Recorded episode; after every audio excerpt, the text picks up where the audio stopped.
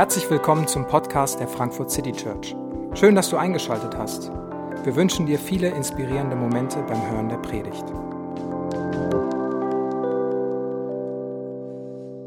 Hallo, schönen guten Abend. Mein Name ist David, ich bin hier Pastor und ich weiß, dass das nach ganz viel Spaß klingt. Also, dass das äh, ein Thema ist und Zeilen sind und Worte sind, wo du bei allem, was in der Welt los ist und was uns da an Themen beschäftigt, bei allem, was in deiner Woche gelaufen ist, mit allen Gefühlen und Emotionen, die du herkommst, weiß ich, dass du darauf gewartet hast, diese Zeilen zu hören. Ähm, ich gebe gerne zu, das ist ein sehr herausfordernder äh, und, oft, und ein sehr schockierender Text und er ist Teil von ähm, der wahrscheinlich bekanntesten Rede von Jesus, vielleicht der bekanntesten Rede in der gesamten Geschichte der Menschheit, der Bergpredigt.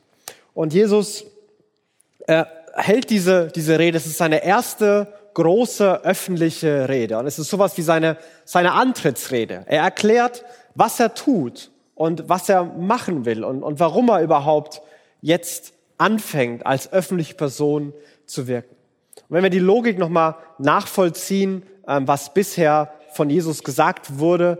Äh, er hat begonnen mit dem, was Seligpreisung genannt wird. Glücklich, selig sind die, die trauern, denn sie werden getröst, getröstet werden. Die nach Gerechtigkeit hungern, denn sie werden satt. Die Erbarmen haben, denn sie werden selbst Erbarmen empfangen. Die Gott vertrauen, denn ihnen wird es Himmelreich gehören.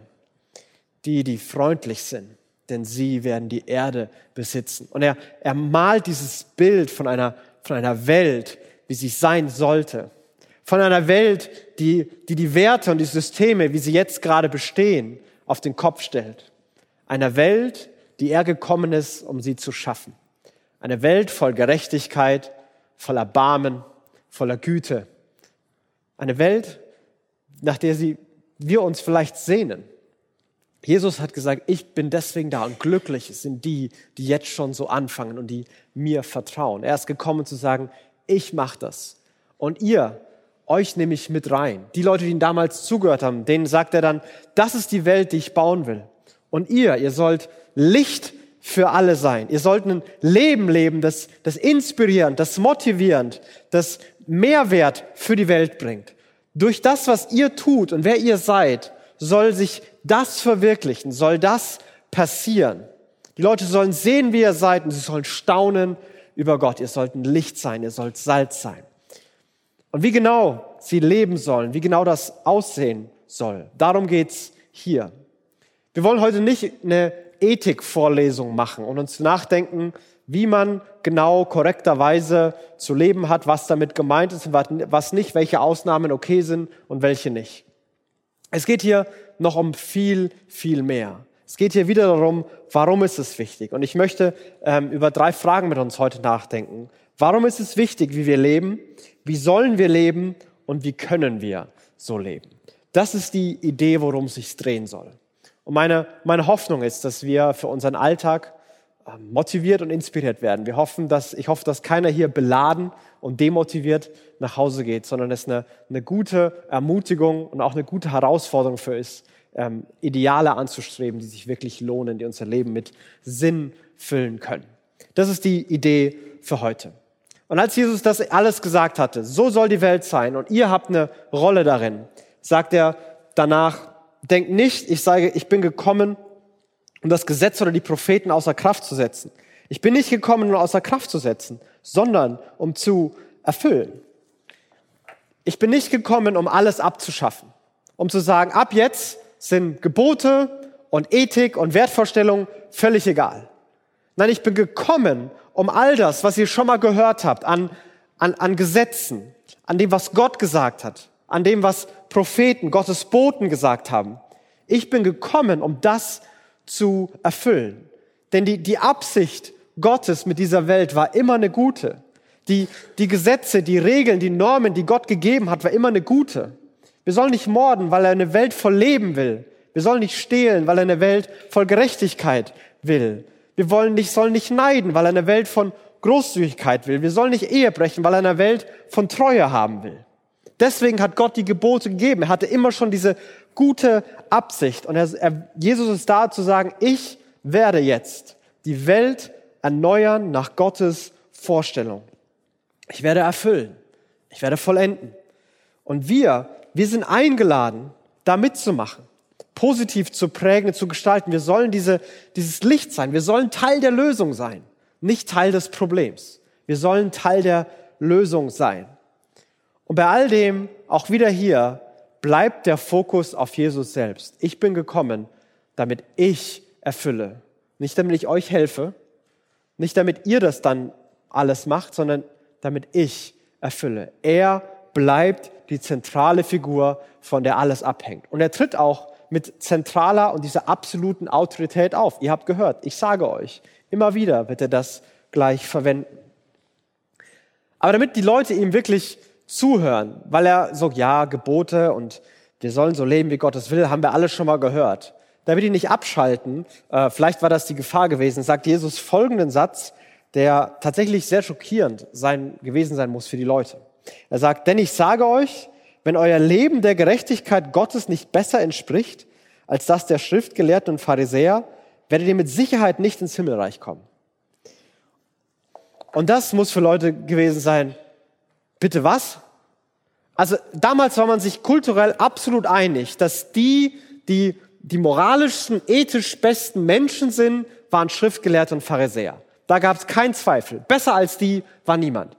Also so ein Satz ist zu, ist zu sagen, wie wenn ich sagen würde, also wenn ihr nicht barmherziger als Mutter Teresa seid, dann habt ihr keine Chance. Wenn ihr nicht umweltbewusster als Greta Thunberg lebt, dann könnt ihr gleich aufhören. Also und, und wenn wir das denken, so, was? Wie, wie soll das denn gehen? Jesus, was meinst du denn? Was sind das denn für absurde Kategorien und Ansprüche, die du hier aufmachst? Das ist so hoch, da kann doch keiner mehr mit. Aber Jesus macht es, weil er, weil er ganz bewusst Kategorien sprengen will. Weil Leute Fragen stellen sollen, weil wir Fragen stellen sollen. Weil er will etwas ganz Neues machen. Und dafür muss man raus aus den Mustern, die bisher da war, und rein in ein neues Denken. Man muss anders denken. Und Jesus reißt es deswegen hier so auf mit dieser schockierenden Aufforderung. Lädt er uns zum Umdenken ein. Und jetzt, wo er die Aufmerksamkeit von allen hatte, beginnt er an einigen Beispielen durchzuexerzieren, was er meint. Ihr wisst, dass zu den Vorfahren gesagt worden ist, du sollst keinen Mord begehen. Wer einen Mord begeht, soll vor Gericht gestellt werden. Ich aber sage euch, jeder, der auf seinen Bruder zornig ist, gehört vor Gericht. Wer zu seinem Bruder sagt, du Dummkopf, der gehört vor den Hohen Rat, sowas wie der oberste Gerichtshof. Und wer zu ihm sagt, du Idiot, der gehört ins Feuer der Hölle. Also so die absolut oberste Kategorie von, von wie wichtig und wie dramatisch das ist. Also höher kann man es eigentlich nicht hängen. Wer sagt, du Idiot? Hölle. Was? Wieder. Also dieses, dieses, dieses absolut starke und krasse, was Jesus hier auffordert. Und Jesus sagt nicht, dass du sollst nicht denken, der ist ein Idiot, dafür kannst du jetzt morden. Das ist nicht die Idee hier. Morden ist immer noch schlimm und schlecht. Aber Jesus will eine Ebene tiefer gehen. Er sagt, es reicht nicht, wenn wir nur so handeln. Es reicht nicht, wenn niemanden, wenn, wenn wir keine anderen ermorden. Es geht darum, was in unseren Herzen ist. Es geht darum, was wir denken. Und er, er geht tiefer in die Ebenen hinein. Es geht nicht nur um unser Tun, sondern um unser Herz. Und ich finde, wir leben in Zeiten, wo wir, wo wir gerade wieder tragischerweise anschaulich sehen, was, wie wir über andere, wie wir über andere reden, wie wir über andere denken, wie das Handeln beeinflusst, wie, wie verschiedene Gruppen sich gegenseitig zu, zu Dummköpfen und Idioten erklären, zu, zu Feinden, die nichts verstanden haben und wie es eine Gesellschaft ergibt, die immer gespaltener, immer verfeindeter, immer ideologischer wird. Wir leben in einer Zeit, wo, wo immer mehr Konfrontation aufeinander zukommt. Und es gibt diese, diese Logik, so wie wir denken, wird, dafür führen, wie, wird dazu führen, dass wir auf eine bestimmte Art reden. Und so wie wir reden, wird irgendwann Handeln beeinflussen. Der Mann in Hanau letzte Woche, der diesen absolut schrecklichen Terroranschlag aus rassistischen Gründen getan hat, hat erst gedacht, dann hat er über Menschen auf eine bestimmte Art geredet, abfällig, kränkend, ohne entwürdigend. Und dann hat er so gehandelt. Und diese Logik gibt es. Und diese Kette wird manchmal unterbrochen, weil man Angst hat. Man sagt dem Chef doch nicht die Meinung, weil man seinen Job gern behalten möchte. Aber, aber es gibt diese, diese Ebene. Und Jesus sagt, da müssen wir hin. Da müssen wir reingehen. Es reicht nicht, wenn wir uns nur nicht umbringen, sondern wir müssen auf eine versöhnende und wertschätzende Art leben. Und es ist für, für Menschen, die, die zu Jesus gehören, die sagen, es sind Christen, nicht okay, bei diesem konfrontativen, aggressiven, alle anderen sind schuld außer wir, Ding mitzumachen. Und es ist mir ganz egal, wo wir uns dabei politisch, gesellschaftlich einordnen, was unser Thema ist und wer unser Feind ist. Es ist nicht okay, kränkend, abfällig zu denken und zu reden und das salonfähig zu machen. Denn das führt dazu, dass es immer mehr dieser Spannungen und dieser Gewalt gibt. Stattdessen sagt Jesus kurz danach in den Versen, hey, wenn, da jemand, wenn du gegen jemanden was hast, dann geh hin und entschuldige dich oder konfrontieren und sag ihm, hey, da musst du dich bei mir entschuldigen, das ist so nicht okay. Versöhn dich. Stell die Beziehung wieder her. Statt abfällig kränkend, aus, aus gekränktem Stolz den anderen als Vollidioten darzustellen, versöhn dich. Geh auf den anderen ein. Das brauchen wir. Versöhnend, wertschätzend zu sein. Das fordert Jesus mit diesen Zeilen. Und es ist viel schwerer. Niemanden umbringen, das können wir alle. Also ich hoffe, das sind alle. Aber wertschätzend, versöhnend zu leben, selbst mit den Deppen von nebenan, das ist schon eine andere Ebene. Aber die brauchen wir. Die brauchen wir, um Teil der Lösung zu sein, um die Welt zu verändern. Und Jesus macht genauso weiter. Ihr wisst, dass es heißt, du sollst nicht Ehe brechen. Ich aber sage euch, jeder, der eine Frau mit begehrlichem Blick ansieht, hat damit im Herzen schon Ehebruch mit ihr begangen. Wenn du durch dein rechtes Auge zu Fall kommst, dann reiß es aus und wirf es weg. Es ist besser, du verlierst eines deiner Glieder, als dass du mit unversehrtem Körper in die Hölle geworfen wirst. Irgendwann würde ich dazu gerne mal predigen mit dem Titel so, warum hast du eigentlich noch zwei Augen? mal gucken, ob das mal, mal wahr wird. Wieder absolut extreme Sprache. Extrem krass diese Aufforderung. Du sollst nicht Ehe brechen. Ja, das verstehen wir vielleicht noch. Aber wenn du nur die Gedanken hast, wenn du dir nur vorstellst, wie es mit ihr wäre, dass sie nicht so viel nörgeln würde, viel wertschätzender wäre und außerdem sieht sie besser aus, oder wie es mit ihm wäre, er wäre sicherlich empathischer und initiativer und stabiler und er sieht auch besser aus, dann wäre die Welt viel besser. Und Jesus sagt, das ist ein Problem. Der, der Impuls, der Impuls ist genau der gleiche. Und wieder, wir sind in einer Gesellschaft, wo wir beim Thema sexuelle Beziehungen Riesenprobleme haben. Und jeder stimmt dazu. Wir haben ein Riesenproblem ums Thema sexuelle Gewalt, sexueller Missbrauch, Prostitution, Pornografie, Beziehungen, die sich ständig wechseln und Scheidungsraten, die explodieren. Und egal wen du fragst, Psychologen, Soziologen, Glücksforscher oder die Leute in deinem Freundeskreis, bei diesen Themen verlieren immer alle. Da gibt's keinen, der gewinnt. Keinen einzigen.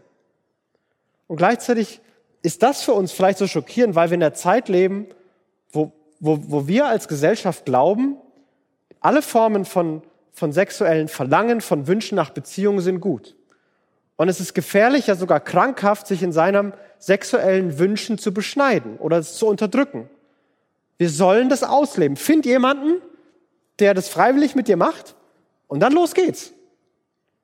Und diese beiden Dinge sind in unserer Gesellschaft und ich glaube, die haben miteinander zu tun. Weil wir so viele Leute haben, die leben, die, die unbegrenzt leben, was sie leben wollen. Kommt es zu all dem. Und manchmal stimmen beide zu, manchmal nicht. Aber selbst wenn beide zustimmen, kann man ganz viel Schaden anrichten. Man kann auch der gleichen Meinung sein, sich gegenseitig zu verletzen. Was Jesus hier aufmacht, was Jesus hier wieder auf eine drastische Weise zu zeigen scheint. Für eine gesunde Sexualität und für gesunde Beziehungen lohnt es sich, drastische Schritte zu gehen. Die lohnen sich dafür. Sich, sich selbst zu begrenzen, zu beschneiden, zu sagen, nein, das mache ich nicht. Das ist nicht gut für mich, das ist nicht gut für andere. Damit es gesund ist, muss es begrenzt werden und nicht einfach nur ausgelebt werden, weil dann landen wir hier in all dieser Problematik, die wir haben. Und es sind drastische Schritte. Vielleicht braucht man Hilfe. Vielleicht muss man bestimmte Kontakte beenden. Vielleicht kann man nicht mehr in bestimmten Situationen sein. Ich weiß es nicht. Aber es braucht die für eine gesunde, gesunde Sexualität und für gesunde Beziehungen. Das ist gut. Wir alle haben diese Sehnsucht und wir träumen davon, bis in alle Ewigkeit glücklich mit dem einen Menschen zu sein. Mit Erfüllung und Freude und Genuss. Aber dafür lohnt es sich. Das macht Jesus hier auf. Aber Jesus macht viel mehr als Fehlervermeidung. Also ich bin jetzt ein halbes Jahr verheiratet. Wenn ich jedes Mal, wenn ich mit meiner Frau aus dem Haus gehe, wenn wir einkaufen gehen, wenn wir spazieren gehen, wenn wir auf ein Date gehen, im Restaurant sind, was auch immer. Und ich würde jedes Mal so machen. Ich schaue nicht hin, ich schaue nicht hin, nicht begehren, ich schaue nicht hin, nicht begehren, ich schaue nicht hin, nicht begehren, nicht begehren, nicht begehren. Ich weiß nicht, ob ich noch verheiratet wäre. Ich glaube nicht, dass sie das so cool finden würde. Oder wenn ich nach Hause komme, Schatz, ich habe mir die Hand abgehauen, die hat mich zur Sünde versucht. Was? Das ist nicht die Lösung. Immer wenn ich mit ihr unterwegs bin, dann soll ich sie ansehen, mich auf sie fokussieren, zuhören, darauf eingehen. Und wenn ich da auf den Fokus habe, dann ist mir ganz egal, was sonst passiert. Fokus auf den, auf den Partner. Wie kann ich meinen Fokus auf meinen Partner, vielleicht meinen zukünftigen Partner richten? Vielleicht hast du noch gar keinen Partner. Das, das kommt noch. Vielleicht kennst du ihn, vielleicht kennst du ihn noch nicht. Aber wie kann ich jetzt schon Entscheidungen treffen, die gut sind, die langfristig für Gutes und für Glück sorgen? Wie kann ich Probleme loswerden? Wie kann ich Stabilität gewinnen? Wie kann ich ein Fundament verbreitern? Wie sieht es jetzt aus in dem Bereich? Wie kann ich Teil der Lösung sein und nicht Teil des Problems, was wir haben? Ihr wisst auch, dass zu euren Vorfahren gesagt worden ist, ein Eid darfst du nicht brechen sollst alles halten, was du dem Herrn geschworen hast. Ich aber sage euch, ihr sollt überhaupt nicht schwören. Euer Ja sei ein Ja und euer Nein ein Nein. Jedes weitere Wort ist vom Bösen. Damals gab es ganz ausgeklügelte Systeme, wann man schwören muss und bei wann man bei was, beim Tempel, bei Gott und beim Himmel und alles schwören kann. Jesus sagt, alles weg damit. Lebt ein Leben, das so glaubwürdig ist, dass wenn ihr Ja sagt, wissen Leute, dass ihr Ja meint. Wenn ihr Nein sagt, dann ist es auch Nein. Lebt nicht so, dass ihr nur die halbe Wahrheit sagt oder dass man es euch aus der Nase ziehen muss, nur wenn ihr vor Gericht gezerrt wird und schwören müsst, dass ihr nur dann alles rausrückt und sonst eher bedeckt bleibt. In der Schule gab es früher dieses äh, Finger überkreuzen, dann ich hatte Finger über Kreuz. Sondern wir sollen Leute sein, die mit Glaubwürdigkeit und Integrität leben. Unverbindlichkeit, sich Hintertüren offen lassen, finde ich bei mir total toll und bei anderen unfassbar nervig. Also ich finde es gut, die Möglichkeit zu haben. Ja, wenn ich mich nach, danach, danach fühle, dann sage ich eben wieder ab. Bei anderen finde ich es nervig.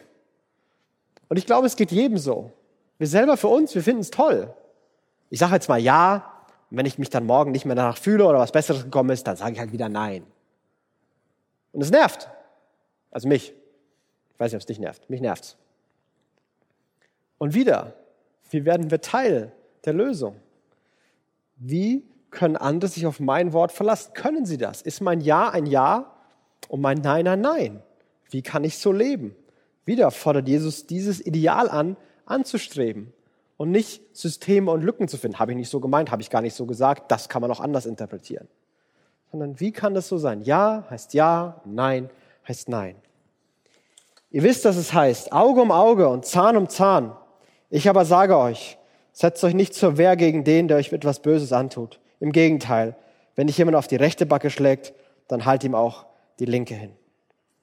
Eines dieser berühmten Bilder von Jesus. Wenn einer auf die rechte Backe schlägt, dann halt ihm auch die linke hin. Auge um Auge, Zahn um Zahn. Und Jesus, ihr habt gehört, dass es gut ist, heimzuzahlen und sich ja, zu rächen und wir nennen es für Gerechtigkeit sorgen. Aber ich sag euch, nehmt Abstand davon. Gebt es nicht mit Bösem zurück. Denn was dadurch entsteht, ist eine endlose Spirale von, von Vergeltung und von Gewalt.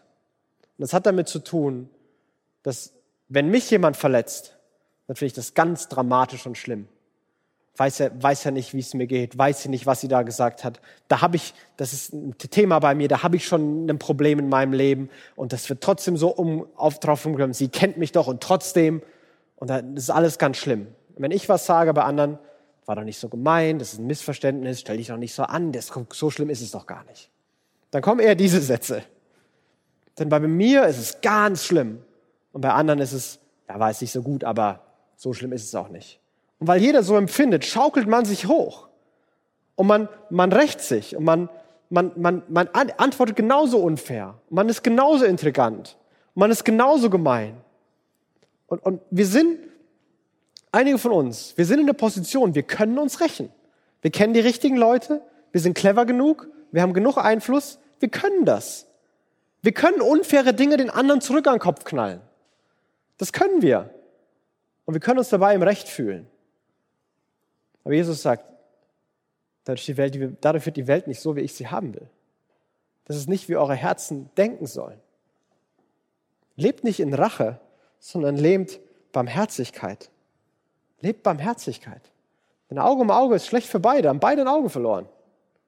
Lebt Barmherzigkeit und lebt anders.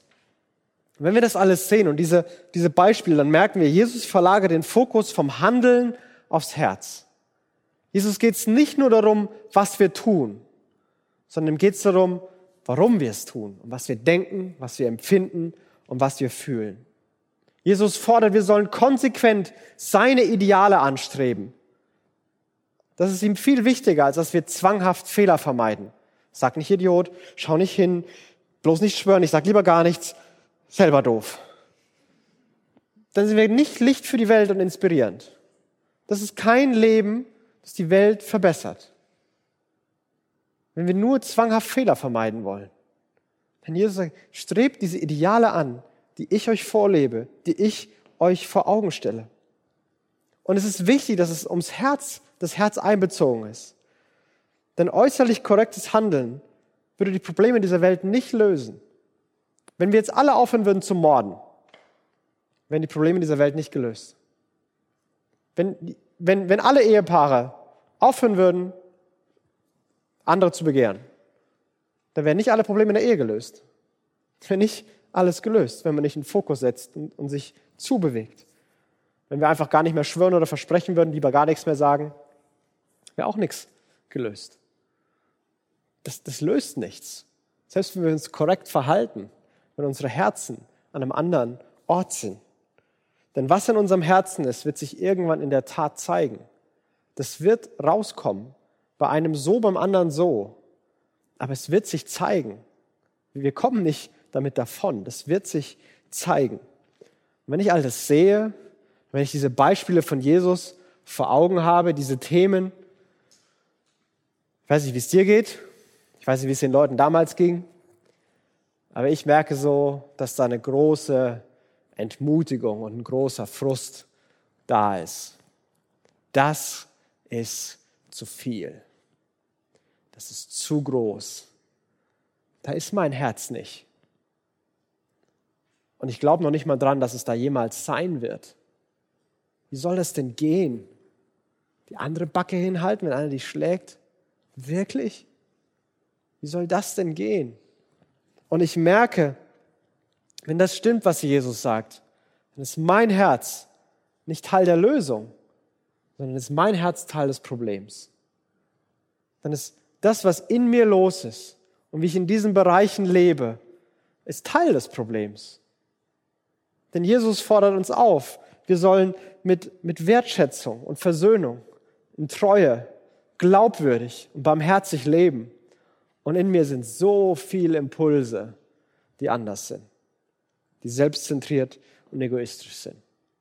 Und mein Herz ist ein Problem und ich, ich bin frustriert. Und das ist zu viel. Das kann ich nicht.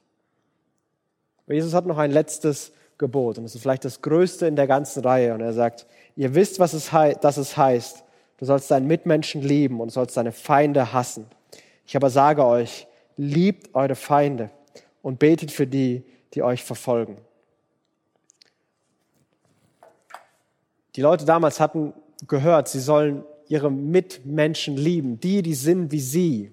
Und die Feinde, die anderen, die sollen sie hassen. Und das ist okay. Die Römer, die, die diese besetzen, die darf man hassen. Die Samaritaner, die, die Migranten, die darf man hassen. Die, die Armen und Sünder, die darf man hassen. Die, die Gerechten, die alle unterdrücken, die darf man hassen. Oder ob es Männer oder Frauen sind, was auch immer man für Kategorien aufmachen will. Die anderen, die darf man hassen. Das sind Feinde. Jesus sagt, nee, nee, nee, nee, nee. Ihr sollt alle lieben. Ihr sollt eure Feinde lieben. Ihr sollt für die beten, die euch verfolgen. Die, die einen Plan machen, euch zu schaden, für die sollt ihr beten, dass ihr Leben gut wird. Ihr sollt eure Feinde lieben. Und auf den ersten Blick macht das, das, macht das mein Problem nicht kleiner. Meine Feinde lieben, das ist auch zu viel für mich.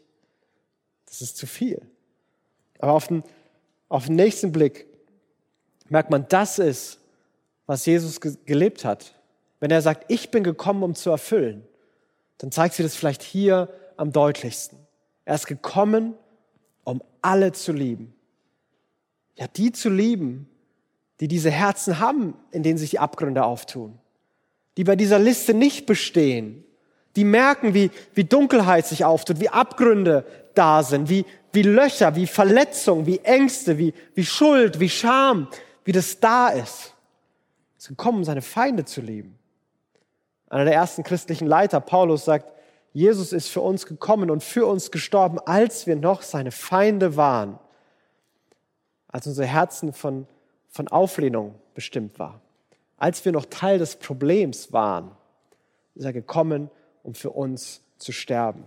Und er hat es bis zum Ende gelebt, noch am Kreuz, als er ungerechterweise verurteilt und getötet wurde, hat er gebetet für die, die ihn dahin gebracht haben und gesagt, Vater, vergib ihnen. Sie wissen nicht, was sie tun. Vater, vergib ihnen. Ganz am Ende betet er noch dafür. Und da liegt auch die große Macht und die große Kraft von Jesus, wie er alles auf den Kopf stellt. In diesem Gebot, dass er seine Feinde liebt. Denn Jesus liebt uns, Jesus liebt mich, obwohl ich im Herzen Abgründe habe, obwohl ich dem nicht genüge, obwohl ich weit weg von Idealen bin, liebt Jesus mich. Und er kommt mit Liebe in mein Leben. Da, wo ich Angst habe, da kommt er, um mich zu befreien, nicht um mir die Hölle heiß zu machen. Da, wo ich mich schuldig fühle, da bietet er Vergebung an, statt mich anzuklagen. Da, wo ich mich schäme, da kommt er mit seiner Liebe, statt mich bloßzustellen. Und seine, seine Liebe und seine Vergebung und seine Güte und seine Stärke und seine, seine Gerechtigkeit fließt in mein Leben durch das, was er getan hat. Und das verändert alles. Martin Luther King hat es mal so gesagt, genau zu diesem Gebot und Gedanken. Dunkelheit kann Dunkelheit nicht vertreiben, nur Licht kann das. Hass kann Hass nicht vertreiben, nur Liebe kann das. Jesus lebt so und Jesus macht das damit Hass vertrieben wird, damit Dunkelheit vertrieben wird. Wenn ich Dunkelheit mit größerer Dunkelheit besiege, ist es immer noch dunkel. Wenn ich Gewalt mit mehr Gewalt niederschlage, ist es immer noch gewalttätig. Wenn ich Hass mit größerem Hass begegne, ist es immer noch hasserfüllt. Licht muss ins Dunkel. Frieden muss in die Gewalt. Liebe muss in den Hass. Und Jesus macht das. Und Jesus lebt das. Und Jesus bringt es in mein Leben, dass in meine Dunkelheit sein Licht kommt, in meine Leere seine Fülle, in meine Abgründe fließt seine Liebe und seine Güte und ich werde gefüllt und voll. Und es verändert mich. Es macht mich anders. Es, es bringt etwas mir hervor, das sagt, ich, ich wäre gern dieser versöhnende, wertschätzende Mensch. Ich wäre gern treu. Ich wäre gern glaubwürdig. Ich wäre gern barmherzig. Ich will gern der sein, der seine Feinde lieben kann, der anderen Gutes wünscht, selbst wenn sie mir schaden wollen. Ich wäre gern Teil der Lösung. Ich will dabei sein. Ich will dieses Ideale anstreben.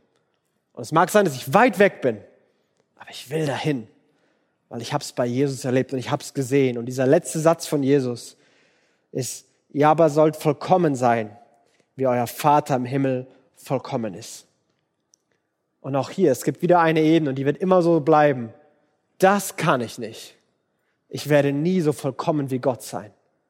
Jesus kann das. Ich nicht. Aber gleichzeitig, wenn ich Jesu Herz für mich sehe und was er für mich getan hat, dann, dann verändert das mein Herz. Wenn wir Jesu Herz für uns sehen, verändert das unsere Herzen. Und wir wollen anders leben. Wir wollen das anstreben. Wenn ich seine Wertschätzung für mich sehe, will ich andere wertschätzend behandeln. Wenn ich seine Treue für mich sehe, will ich selber treu sein. Wenn ich seine Wahrhaftigkeit sehe, will ich selber glaubwürdig leben. Wenn ich seine Barmherzigkeit erlebe, will ich selber gütig handeln. Wenn ich seine Liebe erfahre, will ich selber andere lieben. Es kommt alles darauf an, wer Jesus ist und was er getan hat. Die Predigt geht weiter und das werden wir nächste Woche machen. Da wird Jesus da nochmal tiefer einsteigen. Da wird sagen, wir müssen bei Jesus sein, um wie er zu werden. Wir müssen bei ihm sein und wie er zu werden. Aber heute wollen wir stehen bleiben, wo Jesus hier stehen bleibt. Wir wollen den Mut aufbringen, unsere Herzen anzusehen und sie vor Jesus zu bringen. Mit allem, was da nicht ist. Und wir wollen ihn bitten, dass er mit seiner Gnade und seiner Liebe genau das auffüllt, was wo Abgründe sind. Und dass er mit seinem Licht die Dunkelheit vertreibt, die bei uns da ist. Und dass es uns verändert. Und wir wollen das tun und wir haben mal ein, ein, ein Bekenntnis, ein Sündenbekenntnis formuliert. Ein Sündenbekenntnis ist nichts anderes, als dass wir die Realität unserer Abgründe vor Gott hinlegen und es offenlegen wer wir sind. Und ich möchte es einmal vorlesen.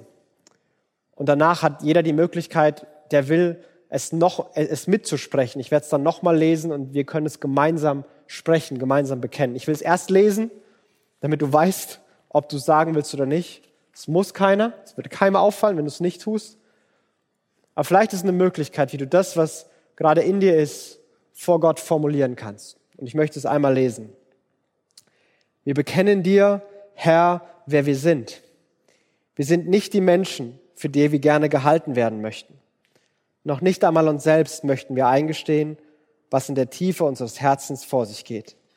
Aber vor dir können wir uns nicht verbergen. Wir bekennen dir unsere schlechten Gedanken und unsere egoistischen Motive, mit denen wir anderen Menschen schaden und auch uns selbst. Wir bekennen dir die Abgründe unseres Herzens Lass uns im Licht deiner Güte anfangen, ehrlich mit uns selber zu sein. Erneuere du unsere Herzen durch die Kraft deiner Liebe und Vergebung. Gib uns ein Herz, das liebt und sich nach Gerechtigkeit sehnt. Wir danken dir für deine Gnade. Amen. Ich werde es jetzt nochmal lesen und jeder, der will, ist eingeladen, das mitzulesen, mitzusprechen, mitzubekennen. Wir bekennen dir, Herr, wer wir sind. Wir sind nicht die Menschen, für die wir gerne gehalten werden möchten. Noch nicht einmal uns selbst möchten wir eingestehen, was in der Tiefe unseres Herzens vor sich geht. Aber vor dir können wir uns nicht verbergen. Wir bekennen dir unsere schlechten Gedanken und unsere egoistischen Motive, mit denen wir anderen Menschen schaden und auch uns selbst. Wir bekennen dir die Abgründe unseres Herzens. Lass uns im Licht deiner Güte anfangen, ehrlich mit uns selber zu sein. Erneuere du unsere Herzen durch die Kraft deiner Liebe und Vergebung. Gib uns ein Herz, das liebt und sich nach Gerechtigkeit sehnt. Wir danken dir für deine Gnade. Amen. Die Antwort Gottes darauf, die wir jetzt auch gemeinsam erleben und feiern wollen, die erleben wir im Abendmahl.